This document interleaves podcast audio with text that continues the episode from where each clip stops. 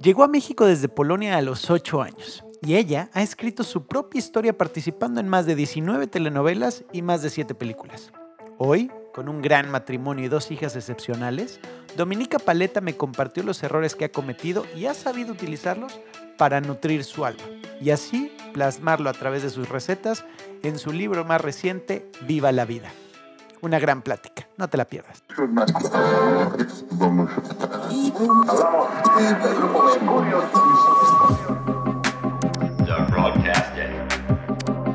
Mi mejor error, con Danny Merlin. Bienvenidos al podcast. La verdad es que nunca me esperé y nunca me imaginé que llegáramos a, a que estarías en Woodlands y que tuviera la oportunidad de sentarme junto a ti, porque la verdad es que admiro tu trayectoria, te admiro como mujer, eres, eres una mujer que, que, que das mucho. Y, y ahorita que, que veniste a, a, a, dar precisamente a esta eh, conferencia que diste aquí en, en, en nuestro eh, bosque encantado que es Woodlands, eh, no podía dejar pasar la oportunidad de tenerte aquí en, en, Mi Mejor Error y para mí es un orgullo y un honor tenerte Ay, aquí. Muchas gracias, Dani. Qué Te bonita lo digo de, de, este, de, de verdad, de verdad, porque son muchos años y, y, y, muchos años donde hemos compartido pues, amistades, donde hemos compartido muchas cosas, pero nunca, nunca nos cruzamos nunca de ninguna forma. Sí. Y hoy tenerte aquí y, y la apertura de hablar en Mi Mejor Error, eh, y darme ese, ese, ese, ¿cómo lo digo? Eh, pues ahora sí que esa parte íntima, ¿no? De decir, este fue mi error y de esto me capitalicé y aquí fui. Pues la verdad es que para mí me da mucha, mucha, mucha felicidad tenerte aquí. Muchas gracias. Dominica Paleta. Muchas gracias. Por favor, pues ¿Qué haces aquí? ¿Cómo llegaste hasta aquí? Platícamelo.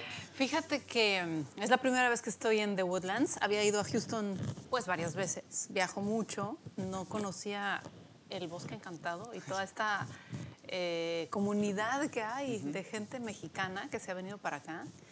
Eh, estoy junto con una gran amiga, eh, María José Garrido, que vive acá desde hace muchos años, armando un proyecto que ella tiene una agencia que se llama One Percent y armamos un proyecto que se llama Women Percent. Okay. Porque ninguna mujer tiene, o sea, 100% algo, ¿no? Claro. Todas somos, pues un porcentaje tenemos como de, eh, de mamá, de empresarias o de eh, deportes, interesadas uh -huh. en la nutrición. O sea, entonces queremos hacer este proyecto eh, que digamos la el pop-up o este estreno, uh -huh. anunciamiento de, de, de, de, lo que va a ser se hizo hace un par de días, eh, no, ayer, ayer. En, en, una casa preciosa de estas justo que, que, que, que en las que estamos aquí.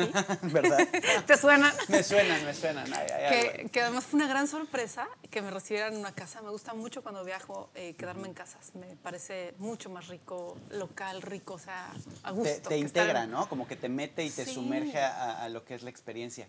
Y eh, supe que fue todo un éxito y que estuvo increíblemente bien. Pero platícame desde, desde tu historia de, de, de vida. Sé que naciste en, Polan, en Polonia. Sí.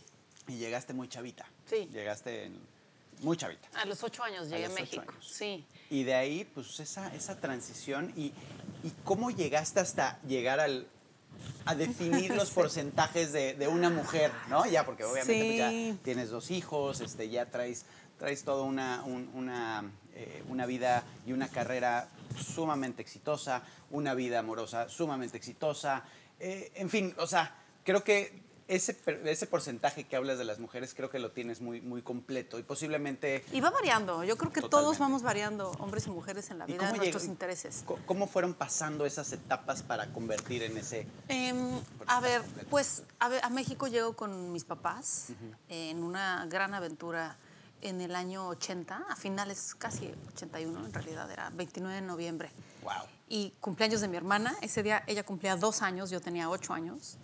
Y a mi papá le ofrecieron un trabajo por un año en México, en, la, en Bellas Artes, en la orquesta. Mi papá es músico. Es músico, ok. Entonces... ¿Qué toca? Violín. Violín. Okay. Es músico, compositor, toca violín, viola, toca un serrucho, que es un instrumento uh -huh. antiguo, este, gitano increíble. digo, músico polaco desde los cinco años de edad, o sea, lo que quiera toca, ¿no?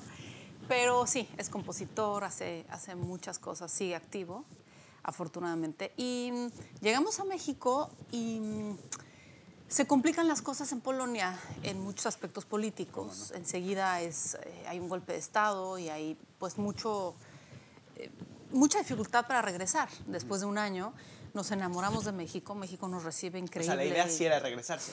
Pues, digo, nunca se sabe lo que es la idea. O Claro. sea, era un contrato por un año Ok. y dijo mi papá, bueno, lo tomo, como cuando tú dices, oye, pues me voy un rato a Woodlands y aquí te quedas, No ¿no? tiene idea, claro.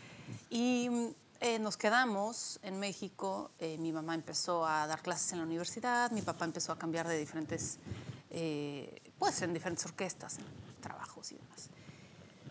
Y así, así llegamos a México. Después, yo desde Polonia estu- estuve en clases de, de actuación, en clases de teatro. Ok. Siempre me gustó la actuación. Eh, luego, ¿Era similar la actuación allá que lo que es en México? no sé, yo tenía ocho años. O sea, acuerdas? mm, digo, no había telenovelas. Creo que todo estaba mucho más enfocado a- al teatro y al cine, ¿no? Ok. Yo siempre estuve muy cerca de- del teatro porque acompañaba a mi papá a muchos ensayos. Mi papá trabajaba mucho en teatro. Y eh, en México, cuando estoy en clases de, en secundaria, en clases de, en un taller de actuación, llevé a mi hermana a audicionar a Televisa. Ajá. Una maestra nos dijo, es que va a haber unas audiciones para una novela que se llama, Carrusel de niños.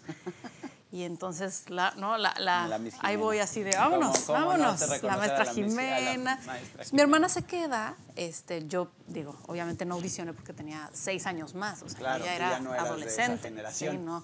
Pero ahí estuve y empecé a la par en, en- después, cuando estaba en prepa y en universidad. Yo estudié Historia del Arte en la Sí, Ibero. en Ibero. Y, pero siempre tomé clases de, de teatro, talleres y demás. Y mucho iba a Televisa, un poco por mi hermana, Claro, por por estar supuesto. como echando el ojo. Aparte era una niña, o sea, niña. tenías que estar Sí, ahí. la claro, hermana o sea, mayor ella- defendiendo a la Sí, hermana de cualquier cosa. todo- era un crew bien bonito. Ellos y después en, en El Abuelo y yo estaban Osvaldo Benavides, Gael, Eugenio. Polgovsky, un gran cineasta que murió hace poco, em, Diego Luna, pues todos ellos eran como, como mis hermanitos. O sea, ahí estábamos. eh, y yo entré a Televisa eh, un poco como para aprender, ¿no? Y después, por casualidad, hice un casting un día que me llamaron. En un pasillo me vio un escritor, un amigo escritor, y me dijo, oye, voy a hacer con Sotomayor una novela. Este, y hay muchos personajes como de la universidad y no sé qué. Yo tenía como 23 años, estaba terminando la carrera y audicioné y me quedé en ese proyecto Ok. ¿no? con Susana Dos Amantes y éramos madre e hija luchando por el mismo hombre. Entonces, ¡Wow! Sí, fue una novela. Súper eh, Televisa. sí, sí, Súper Televisa. Amada enemiga se llamaba. Y de ahí me empecé a, la verdad, a abrir como un camino sin esperarlo. Ok. Nunca me interesó ser estrella de novelas, me valía gorro. Me ofrecían un protagónico, yo no, mejor me quiero a Nueva York. Entonces me fui a Nueva York seis meses a estudiar. Es que no me hacía ilusión. Sí, sí, sí. Digo, sí, necesitaba el trabajo, me pagaban bien, me divertía mucho, me gustaba mucho, pero nunca mi anhelo fue ser ni la reina de las telenovelas, ni, ni- ni tener como un... O sea, este tema de salir en la portada me daba igual. O sea, siempre tuve como otros intereses, otra aspiración en, en muchos aspectos, ¿no? Y, y siempre me gustaron muchas cosas. Siempre he sido... Siempre en el arte, siempre en el arte. lado del arte, Sí, pero de- mucho, por ejemplo, en, eh, durante mi carrera, sí, siempre, siempre to- tomé música desde chava, este, desde chiquita, ¿no? ¿Sabes Estaba tocar en- algo? Pues hace mucho que no toco, Claro. pero toqué muchos años el piano, como ¿Cómo dejamos ocho años. no? Y, Sí. y se olvida. Y va. y- Sí. De hecho, en Polonia iba en una escuela que era una primaria, pero de música. Entonces tú tenías que audicionar. No, no podías entrar nada más así así. de- nada más Claro. pagaste y entraste, ¿no? Es que no se Ah, paga. En Polonia la educación no se paga, pero era una escuela como muy exigente en cuanto a... eh, Sí, sí, tenías que tener el talento. tenías que, ahí, claro, por porque tenías matemáticas y luego solfeo y luego coro y luego literatura y luego, o sea... ¿Te acuerdas de- Sí, de- de- de sí, me acuerdo. época? Sí, claro. Bonitos Fui dos recuerdos. años, preciosos recuerdos. Iba caminando a la escuela, iba en tranvía. O sea, es vivir en una ciudad muy chica, Una vez en preciosa. Polonia eh, eh, fuimos de viaje y de repente nos, nos paran, veníamos en el coche, veníamos maneja- venía manejando yo y me paran y entonces saco mi, mi pasaporte mexicano y entonces decían, wow, mexicano. Y entonces era como mucho del Papa, ¿no? En, en ese entonces era eh, Sí. Juan Pablo II, Sí. el, el- el Papa que estaba, y entonces nos querían mucho a los mexicanos Sí, porque él amaba a México. porque la amaba México. Mi papá le dio clases de baile al Papa. ¡No! ¿En serio? Fotos de mi papá enseñándole a bailar rock and roll. Es que el Papa fue actor. ¿A poco? El Papa Ajá. tuvo una formación de actor. Entonces Mira. conoció a mi papá, él era mucho más grande, era un chavito. Sí, sí, sí. Y él ya era un, no sé si cura o alguna, Sí, ya, ya, tenía algún. ¿no? Pero tenía una mente muy, y un espíritu muy aventurero. Qué increíble. Y entonces Mira, mi qué- papá le enseñaba a bailar rock and roll al papá. Y cuando vino a México, lo fue a buscar. Y se fue, no sé, no me acuerdo dónde estaba hospedado, una de las primeras veces. Y entonces Claro, él estaba muy la- resguardado, Claro. pero se metió de alguna manera afuera de su cuarto, en- le, le llevó su violín y se puso a tocarle una canción de cuna polaca. Y entonces él se asomó. No, Sí, sí, imagínate sí. qué increíble. Sí. Y este, sí, muy querido pues por el mundo, ¿no? Obviamente. Creo que fue un papa muy especial. Yo no soy nada religiosa, pero... Pero ¿cómo, cómo, cómo una persona te lleva a que una ideología o más bien un gusto de un país cambie, ¿no? Y, y- y yo me sentí muy querido de Sí. verdad cuando me ve el policía y ve mexicano y dice, ¿En qué ciudad estabas? ¿En Varsovia? eh, En Varsovia, creo. Yo soy de Cracovia, que es una ciudad muy artística, más chica, una ciudad que no fue destruida por la guerra, a difer- dif- diferencia de, de Varsovia. Cracovia quedó intacta y es una ciudad preciosa, es como Praga, ¿sabes? Como Me de... encanta. Sí, capillas del siglo XIII, o Sí, sea... sí, sí, sí, que tienen una es una esencia, ¿no? Que, sí. que, que- que Sí. sientes No, el- mucha la, nostalgia, pero también la, la profundidad del sí. Y entonces de ahí llegas Bueno, a... y, ¿qué tal, y en. Polonia, este, digo, no había como vuelta atrás. En México, te digo que en la universidad, por ejemplo, tomé un subsistema en foto, entonces siempre me gustó la fotografía, siempre me gustó el tema como de la salud, la cocina. Este, Pero más para aprenderlo que para hacerlo negocio. O, o sí Nunca tenías como una hacer dirección. negocios. O, O sea, sea, realmente tú, por no cultivarte fui tú. educada de manera, eh, o sea, para mí sigo considerando de hecho que, que hay como un tema muy heredado, yo no sé si, no sé si es como gringo en México, de, de que, o sea, ¿a qué te vas a dedicar pero que te deje dinero? Exacto. O sea, en mi no existe eso. familia no había eso. Eso está buenísimo, ¿A qué te vas a dedicar? Porque te guste, Claro. no porque, ¿no? Que es como tiene que ser. Entonces, yo el creo, digo, cada quien elige, ¿no? Pero yo nunca de, de- de chavita pensé en qué me dejara dinero y entonces en eso me dedico, sino al revés, qué quiero hacer. Yo creo que si eres muy bueno en lo que en lo que haces, te va a dejar dinero, a dejar vas a poder vivir de eso. Pero también no creo que el éxito esté en tener o no dinero. creo Estoy que hay gente mucho más feliz, ¿Feliz sin dinero? exitosa, libre. Creo que eh, al final de cuentas de eso se trata, ¿no? De libertad, para de mí- plenitud. Para mí la vida se trata de ser libre y de hacer lo que te dé la gana, no depender de alguien.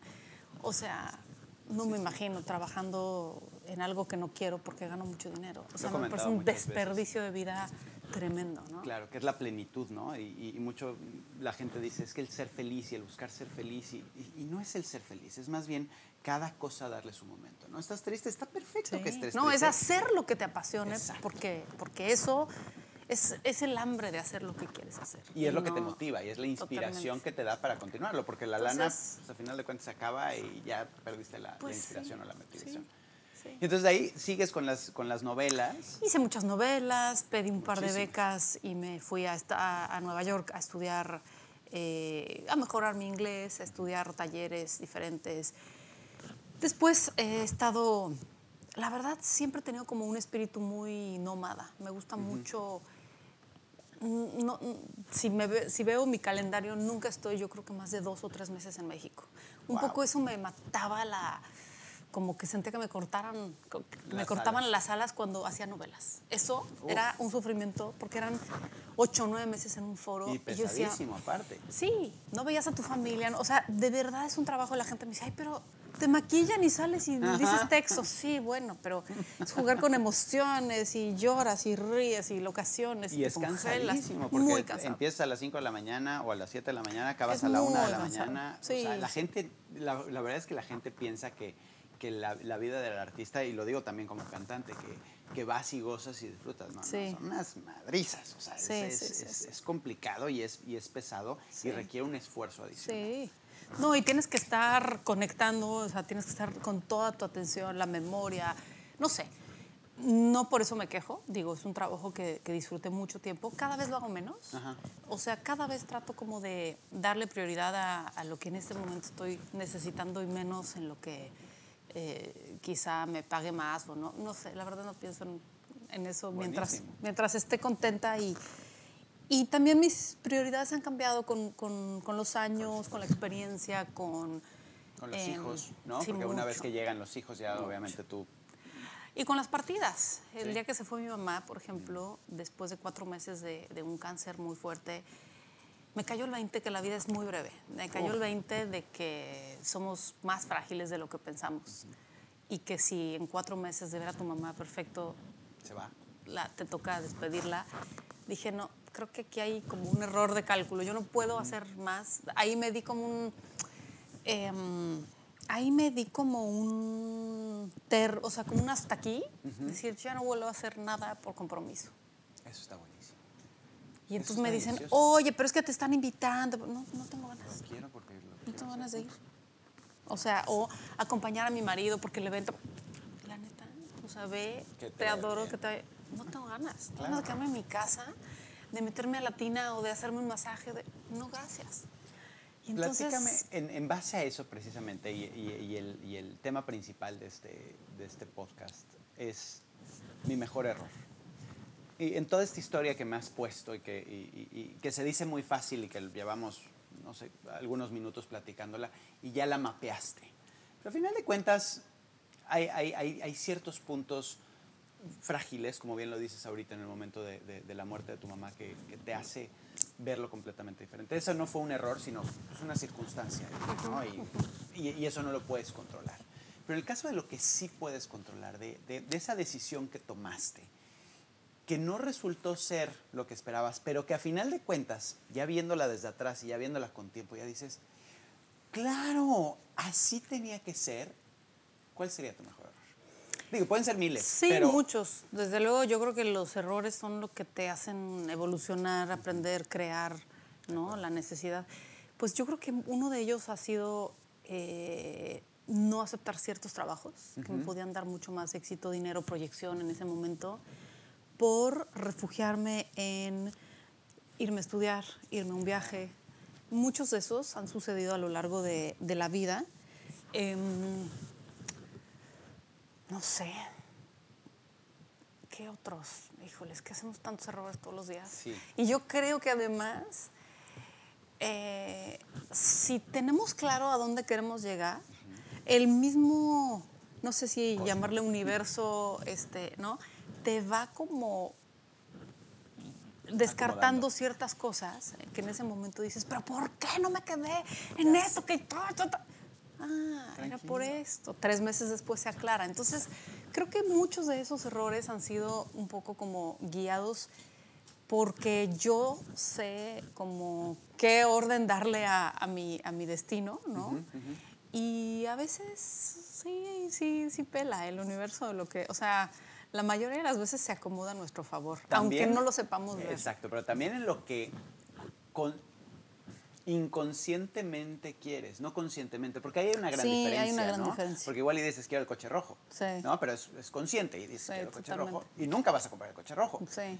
Pero inconscientemente dices lo quiero azul, por decir un idiota. Sí. Entonces, pero en este caso tú ya empiezas esta nueva faceta, por decirlo de cierta forma, o, esta nueva etapa donde pues ya, ya, eres una mujer hecha y derecha, completa, con, con, con, con grandes experiencias, con grandes vivencias, con un gran marido, con unos grandes hijos. Con, y ya te tomas ahora el tiempo de, dar ese mensaje, de, pasar la voz, de decir, las mujeres son un porcentaje y vamos a trabajar en esos porcentajes para que hagan a la mujer total.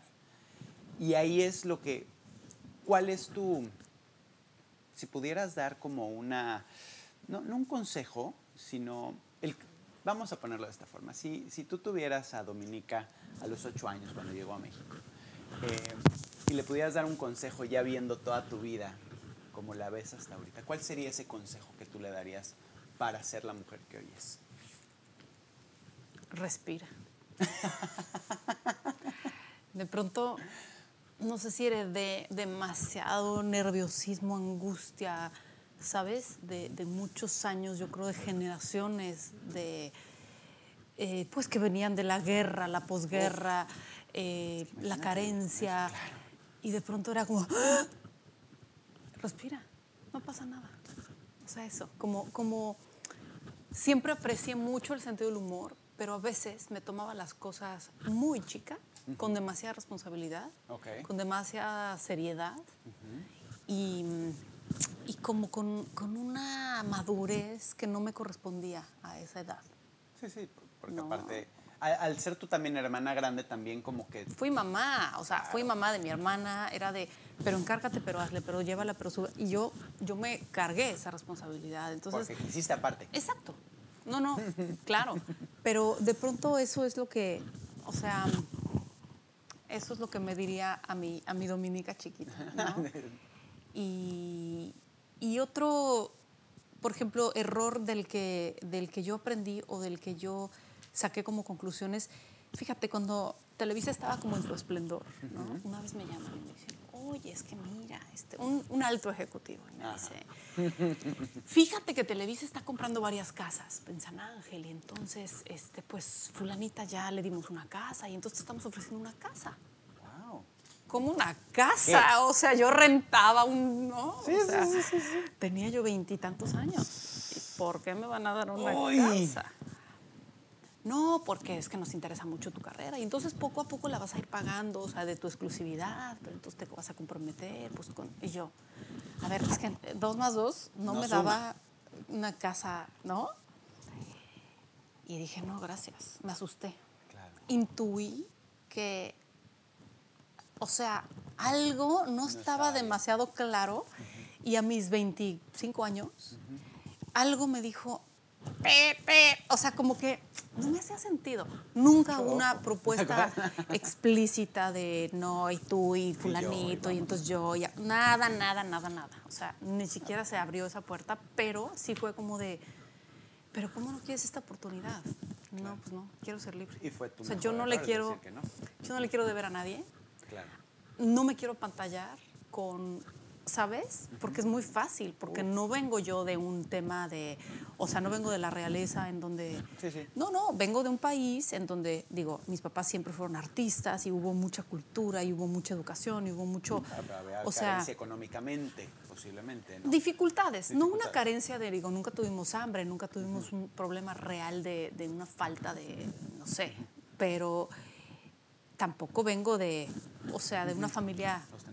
Porque no era el momento. O sea, Claro. mis papás vienen de gente que, pues, bombardeaban sus casas y, este, tuvieron, sí, o sea, mi abuelo se lo llevaron a un campo de concentración y, es- y se escapó del camión y se bajó y le explotó una granada y perdió unos dedos. O sea, pues, ahí no había este, abundancia Y después dices, económica, ¿por ¿no? qué, por qué le dirías respira? Imagínate. Imagínate toda esa... el karma heredado, ¿no? O sea, tu, no karma, tu, tu, no, una energía tu- como de linaje. tu linaje, o sea, Sí. porque a final de cuentas eso venimos nosotros a, y eso eso ya será otra Eso ya es otra plática. pero yo sí creo que venimos a resolver esos temas y, y- y, pues traes esa esos apegos, ¿no? Traes esa, esa programación Esa programación que, que hay que trabajar. que hay que trabajar y que, y que estás en este mundo para trabajarla. Y Y, que creo que en tu caso, ¿no? Y, y lo digo también como, como persona pública, por decirlo de cierta forma, porque tengo la fortuna de pararme en un escenario y, transmitir.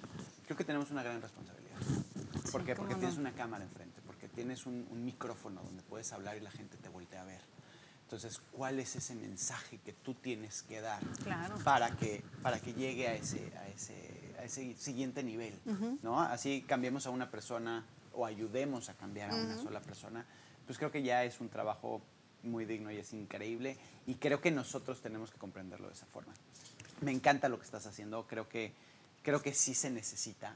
a pesar de que parezca que es una moda, ¿no? Porque ya mucha gente se está dedicando a wellness y mucha gente se está dedicando a ser positivo. Y ya, pero no es una moda, ya es una necesidad. Es una necesidad. Ya, ya es un necesito quitarme esta programación que tanto me ha afectado para hoy yo dar mi mensaje. Sí, totalmente. En mi caso llevo muchísimos años, o sea, en cuanto a wellness y cocinar de una manera limpia, orgánica, preocupada por la sustentabilidad y el planeta y de dónde viene mi comida, llevo más de 27 años. ¡Wow! O sea, Eso está increíble. Sí, mucho, mucho. Apa- a- o sea, apareció como una moda reciente. A mí me da mucho gusto porque eso significa que más gente se puede sumar Claro. a una comunidad para mejorar nuestro entorno. Pero en mi caso fue de verdad un- un no la veo de otra manera. Sí, sí. Y, y eso, este, creo que a raíz de eso, de ese, digamos, error, porque después, no sé, muchas veces, ¿no? Después, años después, embarazada, yo me ofrecían una novela y dije, no, estoy embarazada. Entonces María tenía tres meses. Me decían, ok, ya, ya tienes tres meses, vente a hacer la novela. No voy a dejar a mi hija. O sea, pero es que yo no me embaracé de, o sea, para que a los tres meses Deja a mi me hija. pongas a hacer una novela. Ok, entonces gracias, bye. Me quitaron la exclusividad y dije, ¿cómo no acepté la maldita casa? ¿No?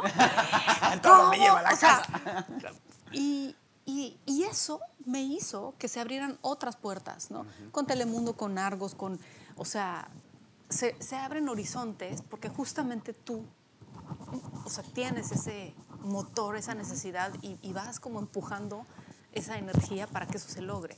Siempre digo que cuánto, qué triste es ver gente que lo tiene aparentemente todo, que tiene, nació en una cuna de oro y la mejor familia y tal, y, y veo a los hijos eh, con problemas de, de todo tipo, con una depresión, con una falta de, es que no necesito hacer nada. Por eso creo que de verdad el hambre de hacer las cosas, de lograr, de me llegó tal contrato y con- no sé qué, y me quedé en el casting y en todo. O sea, ganarte Respira. eso es toda una. Este, es por hambre, es por necesidad.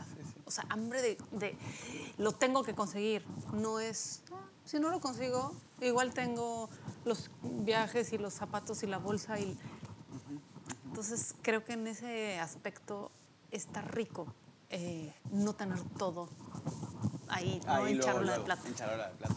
La verdad es que creo que, digo, por mi parte me llevo una gran sorpresa el, el- el escuchar tu historia de esta forma, el, el mapearla como lo hiciste.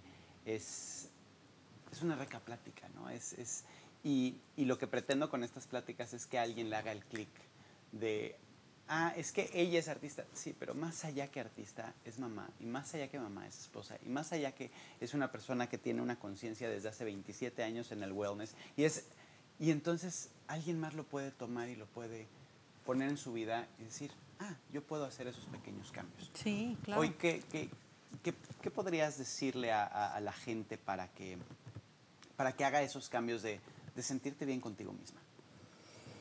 Mm, yo creo cuando te toca despertar, cuando te toca como realmente ser consciente, no puedes evitar todo lo demás. O sea, eh, que busquemos la manera de, de despertar a la conciencia, que respetemos nuestra vida, la vida, el planeta, que somos una sola cosa, una sola energía. Y de qué manera empezar eh, haciendo trabajo de respiración, eh, tomando, tomándote el tiempo para ver esto, o sea, de dónde viene, por qué, es sano, no es sano, me conviene, no. Yo creo que cuando se abre como este, es- este principio de la conciencia, ya empiezas como a, ah, te caen veintes, ¿no? Te caen muchos ajás, ajá. Eh, empezar a meditar, si te cuesta meditar, hacerlo una, una vez al día, un minuto, respirando. Eh, empezar a ser más consciente de del uso del el exceso de plásticos, el exceso que estamos en las pantallas todo el día, no sé, estar más en contacto con la naturaleza.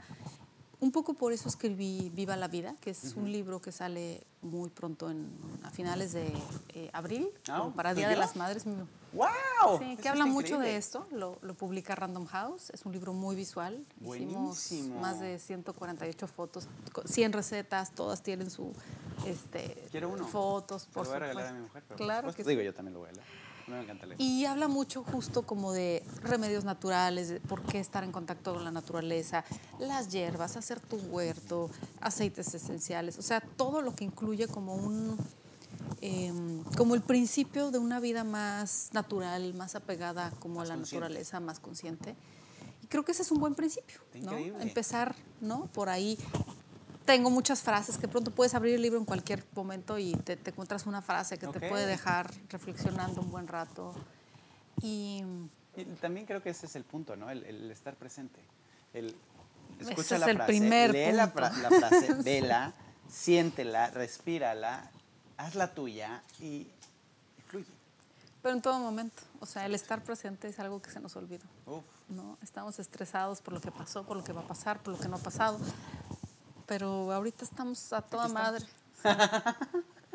Entonces yo creo que ese es como la, el mensaje, la, la- la invitación a, a detenernos. Yo siempre digo, es que de verdad el milagro que es estar aquí hoy es insólito, ¿no? Sí. Científicamente, Científicamente, sí, había 40 millones de probabilidades de que no, no fueras tú. tú. Entonces ya desde ahí creo que te puede dar este, un poco idea de, oye, algo tengo que hacer aquí. El, por el- algo por- estás aquí, claro, ¿no? ¿no? Y no veniste, y, y eso también, eh, digo, es una de las cosas que yo he pensado, que a final de cuentas, ¿por qué estamos aquí como seres humanos? ¿Y por qué hacemos lo que hacemos? ¿Y por qué tenemos los sentidos? ¿Y por qué podemos saber? ¿Y por qué podemos este, ver? ¿Y por qué podemos oler? Y pues, a final de cuentas es por sentir. Sí, La vida totalmente. se hizo para sentir. Totalmente. Y si no lo haces de esa forma, entonces estás deja- es- la estás dejando ir. Cuando estás en, Sí. en este momento, nada más para sentir. Sí. Siente al máximo, siente lo más eh, eh, profundo que puedas con todos tus sentidos. Totalmente. Me encantó tenerte, la verdad es que Ay, sé que gracias. vienen varias cosas ahorita. Eh, antes, y, y- y más bien para dejarlo muy claro, te deseo todo el éxito del mundo con Muchas el libro. gracias. Eh, eh, es una, una, una de mi- uno de mis sueños, el- en, un futuro hacer, hacer un libro y, y poder transmitir esos pensamientos eh, por medio de un libro. Y, y me da mucho gusto que tú lo tengas, que ya vaya a estar Sí, este, está en físicamente. el horno ahorita. Ya lo, en el momento en el que salga, por favor, Sí, avísame para que lo podamos gracias. compartir, Claro que para sí. que lo podamos mandar a redes Claro sociales. Y te agradezco muchísimo tu tiempo, te agradezco muchísimo la plática, la apertura. Muchas gracias, Dani. Pues muchas gracias a ti por tu hospitalidad, por tu bienvenida y, y qué linda entrevista, qué, rica- qué rica plática. La verdad. Concludes our broadcast day. No te pierdas el siguiente podcast. Esto se acabó. Muchísimas gracias por escuchar mi mejor error. Les pido que lo compartan, que le pongan likes, que se suscriban y por favor no dejen de darnos sus comentarios que nos encanta leerlos. Gracias.